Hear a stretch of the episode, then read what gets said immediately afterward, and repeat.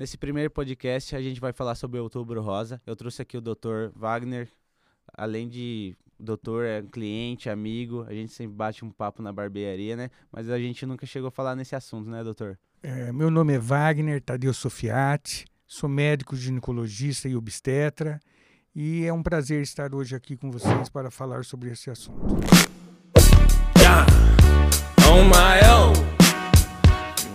E hoje, doutor Wagner, a gente vai estar tá conversando sobre o Outubro Rosa. É, a gente convidou você para falar algumas informações para os clientes parrudos. Pois bem, é, já de há tempos a, a medicina ela vem se cuidando com a prevenção do que propriamente a doença. Então estabeleceu-se um calendário de eventos e no mês de outubro ficou caracterizado então o Outubro Rosa, aonde tem como princípio o cuidado com a prevenção do câncer de mama na mulher.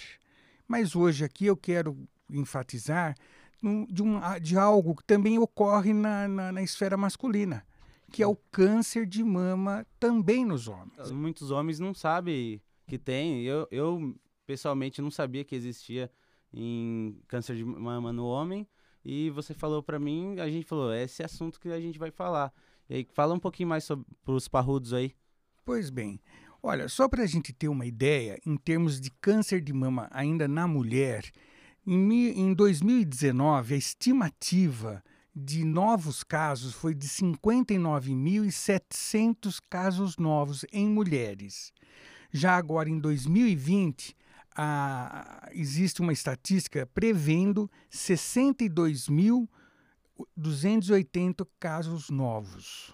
Legal. Se nós considerarmos que o, no homem 1% destes casos pode acometer o homem, 1%. Então vejam, é, existe uma estimativa de 6.628 casos no, na, no homem, Entendi. coisa que até então as pessoas não tinham essa preocupação. E ainda em termos estatísticos, nós é, sabemos que em torno de 200 homens morrem decorrente do câncer de mama. Olhar pela mulher assim é um, é um dado relevante tal, mas a gente tem que se preocupar, né? Sim, com certeza. E por que isso nós temos que cuidar? Porque cada vez mais é, essa incidência está aumentando. Antigamente era mais comum no, na, nos homens mais idosos. Porém, hoje, com a, o homem buscando, né, através de academias, ou clínicas de estéticas, é, o uso de esteroides. Hum. Então, isso fez com que a incidência em, em, homens mais jovens começou a aumentar muito e já se torna preocupante para a, a saúde preventiva. Aí, tá vendo, ó, seu maromba, seu taca-bomba aí, ó. É o que corre mais risco, né, doutor? Com certeza. Então, aí vamos se cuidar. É, o câncer de mama em homem é um dos itens a serem cometido.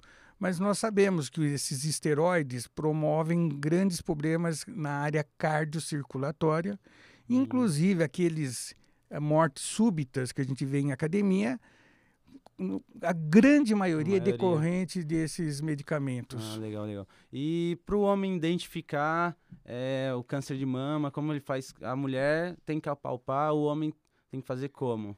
É, Existem alguns sinais que devem ser é, observados né, nos homens.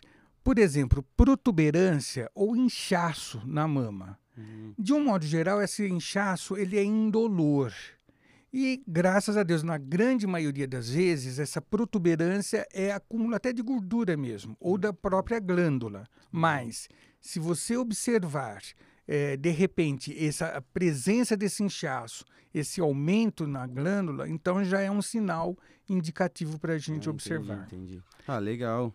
E qual é a mensagem que você passa para esses clientes parrudos aí que. Olha, ainda uh, gostaria de deixar algumas outras dicas para vocês com relação aos sinais que a gente pode uh, ter para desconfiar de câncer de mama. Entendi. Se você observar, por exemplo, na mama, né, na auréola, é uma rugosidade, aquele aspecto de casca de laranja, sabe? Entendi. Então é algo também a ser preocupado.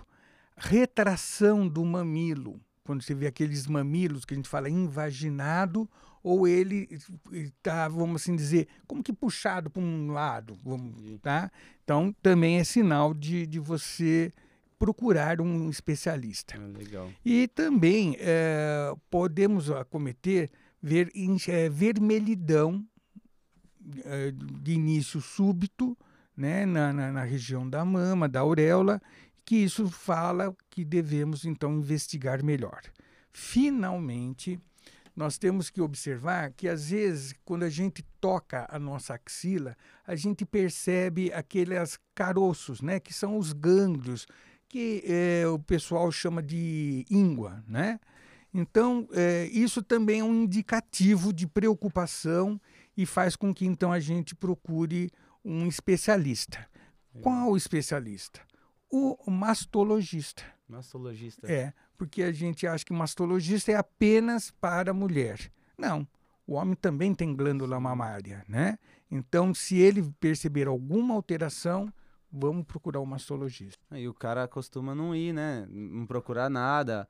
O máximo que o cara procura é o urologista aos 40 anos. Olha lá. E olha lá, né? E olha lá. E com todo cuidado, né? Mas, é, eu, por isso que eu acho muito interessante a iniciativa da Barbearia Parrudos, né? De vocês, de dar esse toque, Sim. né?